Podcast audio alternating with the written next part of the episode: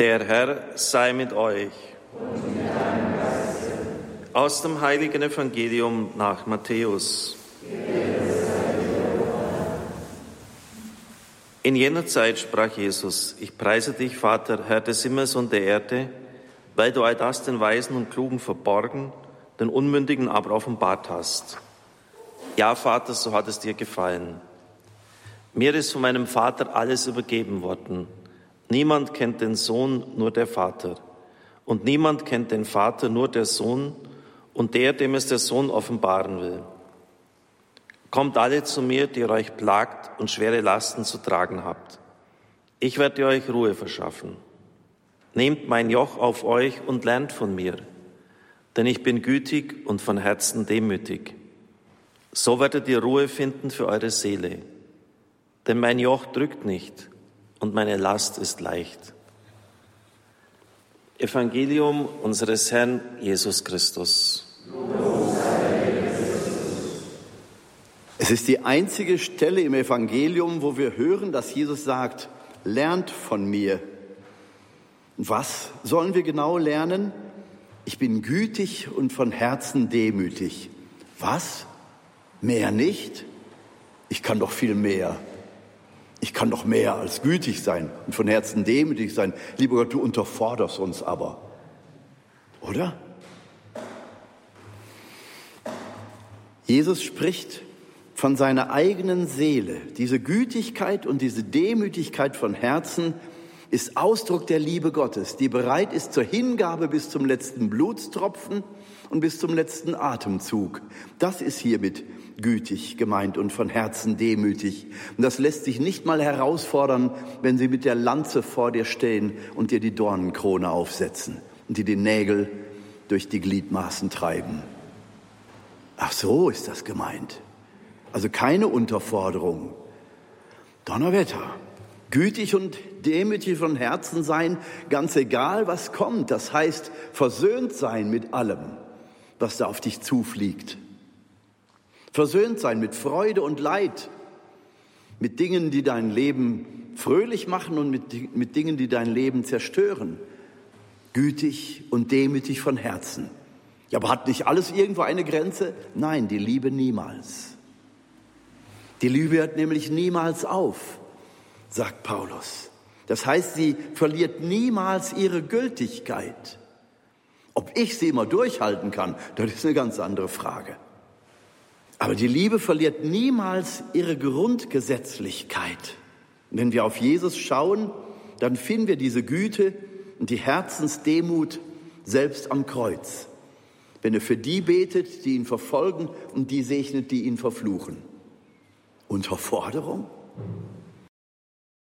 Wenn wir es so sehen, dann spüren wir, dass Jesus ja eine niedrige Eingangsschwelle setzt, um ihm zu folgen. Aber in seiner Schule merken wir, dass dieses Grundgesetz niemals aufhört, seine Gültigkeit zu haben. Und es wird keine Lebenssituation geben, wo du nicht an diesen Dingen als Christ erkennbar sein sollst. Gütig zu sein, von Herzen demütig. Da lass sie um dich herum anstellen, was sie wollen. Da lass kommen, was will. Der kann aus deiner Vergangenheit hochbrodeln, was immer will, Ungeheiltes oder Beängstigendes, Traumatisches. Kommt zu mir, sagt Jesus, lernt von mir. Das ist wie ein Papa, der sagt, komm in meine Arme, so liebevoll, aber voller Anspruch. Anspruch, dir die Heilung zu schenken, wenn du es willst. Der heilige Franziskus, den wir heute feiern, hat dieses Wort in seinem Leben verkörpert.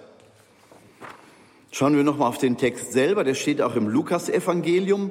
Im Lukasevangelium betet Jesus nämlich auch, ich preise dich, Vater, Herr des Himmels und der Erde, weil du all das den Weisen und Klugen verborgen, den Unmündigen aber offenbart hast. Jesus steht da also mit erhobenen Armen und jubelt zum Himmel. Und zwar in dem Zusammenhang, als die Jünger wiederkommen, die 72, und von ihrem Erfolg berichten. Stell dir vor, Jesus, wenn wir deinen Namen erwähnen, dann fliegen sogar die Dämonen raus. Und Jesus sagt, ruhig, freut euch nicht über euren Erfolg. Ich war es, der den Satan wie einen Blitz hat vom Himmel fallen lassen. Ihr habt in meinem Namen gehandelt. Freut euch nicht über euren Erfolg, der kann morgen schon umkippen in Misserfolg, aber ihr sollt in der Freude bleiben. Weil die Freude nämlich Frucht des Geistes ist. Und eure Freude hängt davon ab, dass eure Namen im Himmel verzeichnet sind. Und da kann kein Buchungsfälscher kommen und euren Namen daraus radieren. Da seid ihr ein für alle Mal, ob ihr jetzt Erfolg habt oder Misserfolg. Freude als Frucht des Geistes. Also Jesus sagt das im Lukas-Evangelium im Zusammenhang mit der Wiederkunft der 72 Jünger, die erfolgreich missioniert haben. Hier im Matthäus-Evangelium steht es in anderem Zusammenhang. Da hat er vorher noch zu Kafanaum gesagt, seiner Wahlheimat, Stadt, die er sehr geliebt hat, wo er viele Wunder getan hat, wo die Menschen ihn voller Liebe gehört haben. Da sagt er sogar denen, glaubt nicht, dass ihr, weil ihr Kafanaum seid, schon gerettet seid. Sodom, dem Gebiet von Sodom wird es am Ende der Zeit besser ergehen als euch. Und er meint damit, wenn ihr nicht die tiefe Entscheidung für mich als Christus und für Gott getroffen habt. Also, es steht im unterschiedlichen Zusammenhang bei Matthäus und bei Lukas, aber es meint eben im Grunde dasselbe. Jesus lobt und preist die, die im Sinne dieser Welt zu den Armen und Weisen gehören. Den Klugen ist diese Weisheit verborgen. Die, die Jünger und auch der heilige Franz von Assisi gehören zu diesen Armen, zu diesen Kleinen aus Entschiedenheit. Franziskus ist ja nicht arm gewesen, weil er keine andere Möglichkeit gehabt hätte. Er hatte eine hohe Bildung, er war intelligent. Das macht sich daran deutlich, dass er in Italien, vor allem in Mittelitalien, so viel gepredigt hat. Ich habe eine Karte gesehen, wo mit Spicknadeln auf einer Landkarte angezeigt wurde, in welchen Orten er gepredigt hat zu seinen Lebzeiten, in den kurzen Jahren. Da ist kaum ein Ort, wo er nicht gewesen ist. Der hat gepredigt, wie man so sagt, was das Zeug hält. Er hat das Wort Gottes verkündet und die Leute sind in Scharen gekommen. Er war kein Dummer. Er war nicht arm in diesem Sinne, sondern er war entschiedenermaßen elementar. Er hat auf alles verzichtet, was die Welt uns anbietet an Glück, an Wellness, an Zufriedenstellung. Weil seine Seele so voller Sehnsucht war, dass sie wusste, diese Welt hat mir nichts mehr zu bieten. Alles, was sie bietet, ist so vorläufig. Ist ganz schön, bei Menschen zu sein, die feiern. Ist schön, sich schön anzuziehen. Aber er hat den Kartoffelsack vorgezogen ein Jutegewand. Er hat ein Leben geführt, das zum Ausdruck brachte, dass diese Welt mir nichts zu sagen hat, aber er war aber doch kein Trauerklos. Franziskus war voller Freude, weil er wusste, von den äußeren Dingen hängt überhaupt nichts ab, aber sie, die Seele, die Seele hat Gott gefunden. Und in dem Film, sein Name war Franziskus, gibt es eine Szene gegen Ende des Films. Ich empfehle diesen Film sehr, weil er sehr historisch dem Leben des Franziskus nachgeht. Gegen Ende, als er da in der Laverna war, 120 Kilometer nördlich von Assisi, in dieser Bergeinsamkeit, wo er kurz vor seinem Tod war, zwei Jahre später, hat er dann den Tod gefunden und ähm, den Bruder Tod, nicht den zweiten Tod, vor dem er warnt sondern er war so versöhnt mit seinem Leben, auch mit seiner Krankheit, dass er den Tod als Bruder bezeichnet hat, wie die Sonne und den Mond und alle Elemente und alle Menschen. Alle waren für ihn Bruder und Schwestern. Er war versöhnt mit allem, auch mit seinem Sterben. Also da in dieser Bergeinsamkeit, so zeigt es der Film, lebt er mit dieser großen Sorge, wie es mit dem Orden da weitergehen soll. Es war das Mattenkapitel und hm, der Orden hatte sich schon geteilt zwischen denen, die die radikale Armut leben wollten und den anderen, die dann doch auch studieren wollten und Positionen in der Kirche und in der Welt einnehmen wollten. Und er wusste keine rechte Antwort auf alles das. Und er hat dann gebetet, Vater, gib mir einen Tag nur diese Liebe zu den Menschen, so wie du sie gehabt hast. Dann zeigt dieser Film, wie er da rumläuft und sagt, Gott spricht nicht mehr. Gott gibt mir keine Antwort. Ich bete und Gott gibt mir keine, Gott spricht nicht. Und plötzlich war er verschwunden. Und seine beiden Begleiter Don Leone und Bonaventura, die sind dann auf der Suche. Sie finden ihn nicht an den üblichen Stellen, wo er lag oder wo er gekniet hat, um zu beten. Und man ging auf die Suche. Und dann irgendwo im Gebüsch da oben im Wald hat man ihn wiedergefunden und dachte, er sei tot dann haben sie die Stichmata entdeckt und haben wirklich gedacht, er sei gestorben. plötzlich macht Franziskus die Augen auf und sagt, er hat wieder gesprochen. Eine wunderbare Szene. Franziskus erhält die Stichmata, die Zeichen der Liebe Christi, die so weit geht, dass er sich zerstechen lässt, durchbohren lässt, um unsere Sünden zu tragen.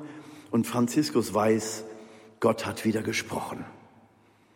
Durch Zeichen, die im Sinne dieser Welt furchtbar sind, die einfach nur Leiden ausdrücken. Aber jenseits dieser Leiden hat Franziskus diese unendliche Liebe Gottes gefunden. Und so mit dieser Gewissheit hat er dann die letzten zwei Jahre eben auch noch gelebt, als er dann mit 45 nach Hause durfte. Nicht lebensmüde, nicht lebenssatt, sondern einfach voller Freude, das getan zu haben, was Gott von ihm wollte und jetzt den letzten Schritt eben auch noch tun zu dürfen. Mit einer Seele, die voller brennender Sehnsucht ist, mit einer Seele, die nach Hause will, eine Seele, die Heimweh hat, die hat es begriffen. Die hat begriffen, worum es geht in dieser Welt. So zu leben, dass Gott spürbar und erfahrbar wird, dass wir geschwisterlich sind miteinander, Gemeinschaft im Namen Jesu Christi bilden, Freude und Leid teilen, aber dann eben ausgerichtet auf die endgültige Herrlichkeit, die auf uns wartet, aber die auch hier und da auf dieser Erde schon durchbrechen kann. Das wurde auch deutlich, wenn Franziskus zum Beispiel auf einem abgeernteten Kartoffelfeld steht oder Acker, jetzt ganz egal, jedenfalls und es regnet, es ist Oktober und er steht da pudelnass und er steht mit ausgebreiteten Armen, schaut zum Himmel, lächelt und sagt, Vater, ich danke dir, dass ich dein lebendiger Tabernakel sein darf. Ich trage Jesus in mir und dann bin ich überall zu Hause, auch auf einem abgeernteten Feld, wo der Dreck mir bis an die Knie spritzt. So formuliert er selber. Es ist immer eine etwas drastische Sprache, in der Franziskus sich da ausdrückt. Wunderschön, das Leben des Franziskus zu begleiten und zu verfolgen. Und wie gesagt, dieser Film, sein Name war Franziskus, ist eine wunderbare Möglichkeit, sich drei Stunden lang mit dem Leben des heiligen Franz zu beschäftigen. Und so mit diesem, mit diesem Gottesdienst möchte ich Sie begrüßen zum Auftakt für unsere diesjährigen Radioexerzitien, die ich Ihnen hier in diesem Radio halten darf. Amen.